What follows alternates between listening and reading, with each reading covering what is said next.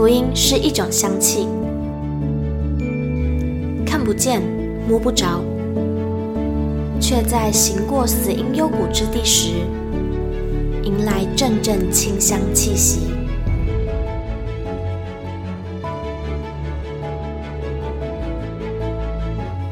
愿北纬二十三度的我们，一同写下的故事，化作世界的反击。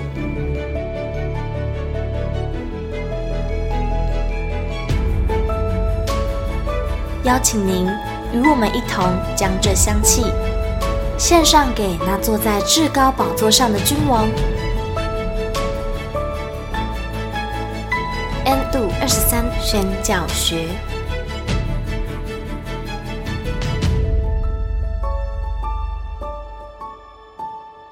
Hello，欢迎来到 N 度二十三宣教学，我是玉清。今天要来分享的文章呢，是在把你的感动写下来征文比赛当中的一篇得奖作品，叫做《忧郁的亚热带》。那这篇文章呢，我觉得十分的、十分的特别，因为在我阅读这么多的征文比赛当中，我觉得这一篇非常的，呃，非常的没有那么明显的讲出关于原住民文化，可是却有一种好像把原住民的那一种。呃，在都市里面的样子给描述出来的感觉，然后我觉得整个文章的文笔也非常的流畅，然后形容词也真的恰到好处，真的是非常的非常的厉害。那这篇文章呢，就是真的是一下子就抓住我的眼球，诶，也不知道为什么，然后就很希望这篇文章可以带给。呃，所有的家人们，所有的听众朋友们，我们也可以一起来反思，一起来思考城乡差距造成的这一种呃不平等的教育制度啊，然后还有不平等的资源，对原住民族群到底造造成了什么样的影响？然后他们可能会遇到什么样的困难？好，那我们就一起来听这一篇文章吧，《忧郁的亚热带》。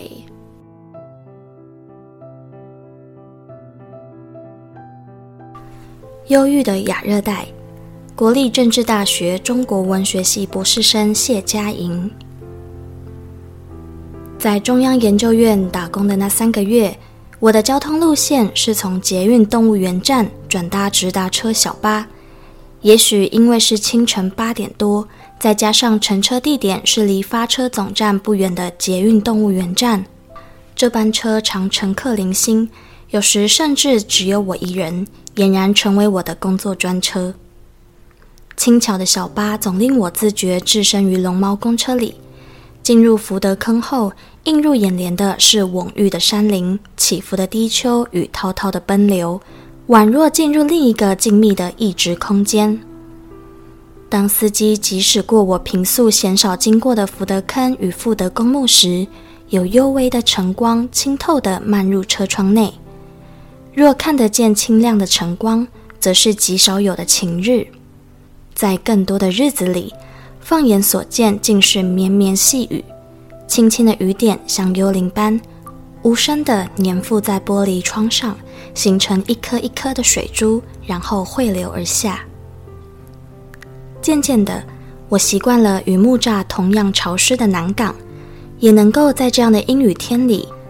泰然自若地面对环山接踵的行车风景。初次与那位神秘的中年女子相遇时，似乎也是在这样一个预热的雨天。她总在我上车之前就在了。当她端坐在车内时，我总觉得原本就狭窄的车厢里，铺天盖地弥漫着她的幽暗气息。神情慵懒的她，身量不高，身材略显丰腴，有着小麦肤色和深邃五官，顶着一头褐色及颈卷发。她常围着深色披肩，腰系一袭大地色系或民族风长裙，与暗红色的座椅几乎融合得毫无违和感。当她双手捧着一杯热咖啡望向窗外时，时间仿佛在她四周凝聚成停格的结界。在后座默默观察他的我，隐然感觉到他身上笼罩一股朦胧而忧郁的氛围。木种、溪流、树荫以及蜿蜒的山路。沉默的她让我联想到山林间和祖灵对话的部落女巫。与她相安无语的共乘约莫一个月后，某次上车时，我木然的和她对上视线。他笑着和尴尬的我打了招呼，并移走放在隔座的咖啡杯，招手示意要我到他的隔座。我有些惊讶于他突如其来的热情，却还是顺从地坐下了。和他略微交谈后，才知道他是在中研院语言所打工的民族所学姐。我们理所当然地聊起各自的研究领域。他说自己研究万山鲁凯族立法仪式，我说听起来很有趣啊。他浅浅地笑了笑，说是为了保留逐渐消失的本族文化，他才开始努力学习族语。否则，从小只会说汉语的他，从未想过要复兴族语及文化。此一远大的目标，正符合我所认识其他原住民知识分子的文化认同。难怪他总是那么沉静。除了他的年纪使然，大概也是因为他背负此一巨大的任务吧。得知我念中文所，他露出敬佩的神情，感叹说汉语是他的母语。也习惯用菜市场汉名，因为父母认为说汉语似乎身份较高贵，所以不和他说族语。我想，浩瀚的汉文经典对于另一种文化传统的原住民而言，是一项陌生且艰巨的考验吧。我们同样研究边缘学科，并有着传承文化使命的想法，因此对于彼此的研究方向都颇感兴趣。在相濡以沫的交换各自的研究心得当中，他似乎神采飞扬了起来。当我们谈到研究的压力，他说自己本非正统升学管道出身，因此在研究所初期感到巨大的同侪压力。初到台北时又人生地不熟，生活形态与他的原乡大不相同。再加上他的研究方向少有前人探索，不断被否定的辛苦摸索之路，都使他难以适应。我想，常年英语的木栅或许也加深了他的忧郁吧。焦虑的他开始酗酒，并罹患重度忧郁症。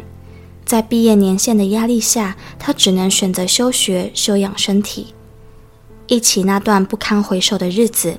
她说：“现在仍对于当时的男友感到愧疚，因为她会在失眠的夜晚疯狂网购，但等翌日货物到达家门，收入不多的男友却总是毫无怨言的付款，或是在情绪不佳时和男友大吵一架，但好脾气的男友却总是对她忍让。我没问他们后来为何分手，但可想而知，和忧郁症患者朝夕相处确实不容易。”我担心地问他：“那你现在好些了吗？”他冷不防地翻开袖口，露出手腕上的许多针孔，淡淡地说：“现在有固定每周回诊，所以控制住病情了。”猛然近看这些大大小小的针孔，我不免感到害怕。毕竟他的病况似乎超乎我意料的严重，但我尽量抑制自己的表情，不想让他认为我不礼貌。毕竟他是如此的坦然面对这一切，所以我不愿伤害这一位新朋友。他云淡风轻地描述病情的好转，是在他遇见所上一位享誉国际的英国学者后，因为他的鼓励和指导，他开始有信心走出忧郁症的阴霾，开始助理工作和论文写作。虽然现在忧郁症仍会不时发作，但频率已经降低许多。这是长期抗战啊，他说。酒精中毒的后遗症，以及他那总是无力的微笑，也许是我感到他忧郁气质的来源吧。他说现在只喝咖啡，不再喝酒了。我想他应该下了很大的决心吧。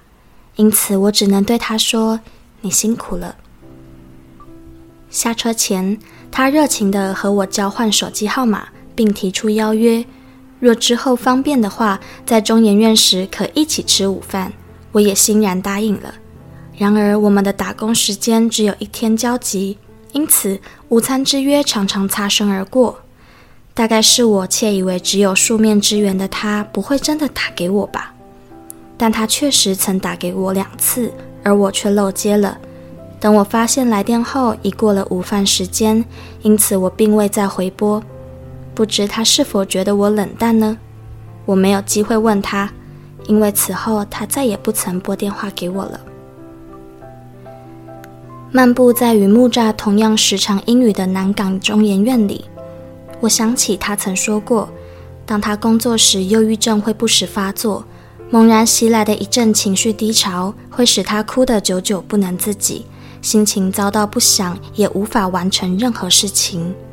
此时，聘请他做中研院助理的法籍学者会十分体谅地安慰他说：“没关系，你赶快去看医生，然后回家休息吧，等好点了再来上班哦。”他会哭着向这位老师道谢，然后哭着搭车到医院就诊。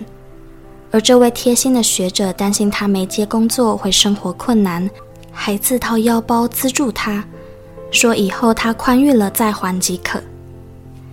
在他的言谈之中，尽是对于老师的感谢。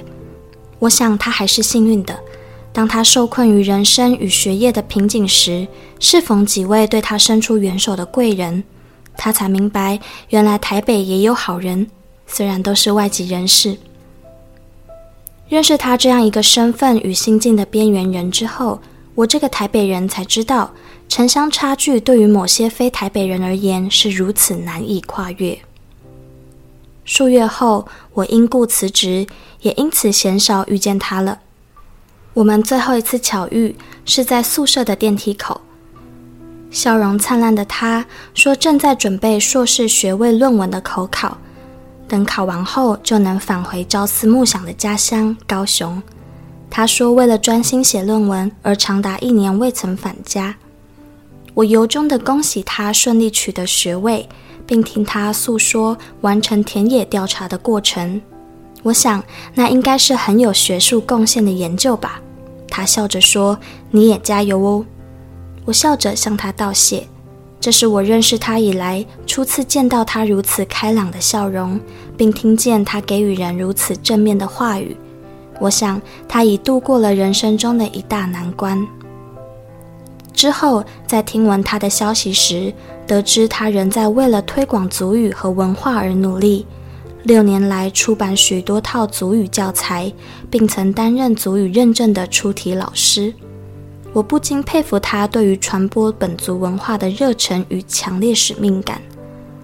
虽然常年英语的木栅和南港对他而言，也许是潮湿而令他忧郁的亚热带，但我想告诉拥有热带南岛民族血缘的他，沙冈的热恋曾云：“让自己幸福是唯一的道德。”现在的他也正为了朝向幸福的道路而努力吧，我想。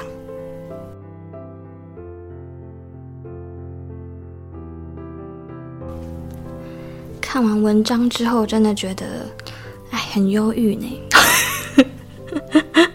那我们一起来听听看评语吧。这篇文章是在第一届的“把你的感动写下来”关于原住民文化征稿比赛的第一名。哎呦，第一届的第一名这样子哦。虽然内容有点忧郁，但他却得了第一名，我觉得这非常的不简单。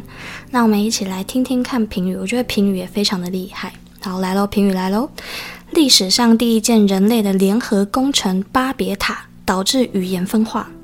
因语言分成的你我两边，既相近又疏离，如同作者与神秘女子般。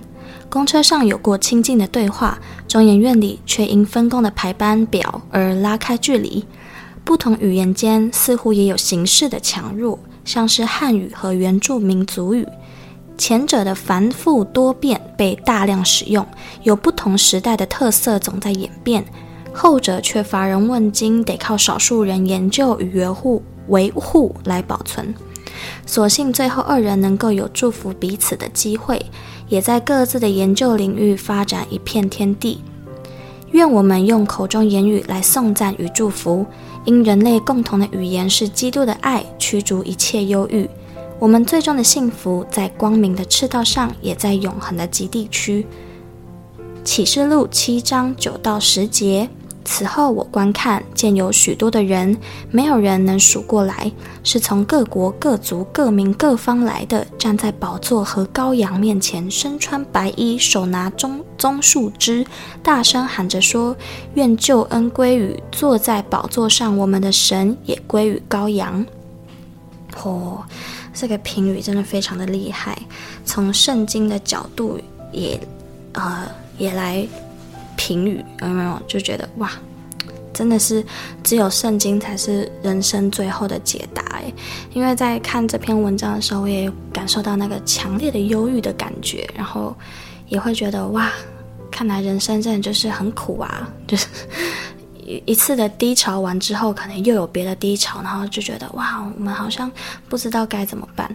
可是，在评语的时候，却却有。一个亮光进来的感觉，就是愿我们用用说的，用口中的言语来送赞跟祝福。真的诶，在基督信仰里面，我们在面对忧郁啊、低潮、焦虑的时候，我们反而能够知道什么是真理，什么是好的。就像在嗯，我们小组当中也会有几位，就是会。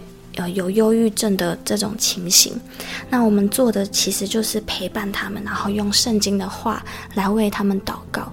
我就觉得哇，圣经真的是不论面对什么样的人或是什么样的事情，它真的都有它对应的方法。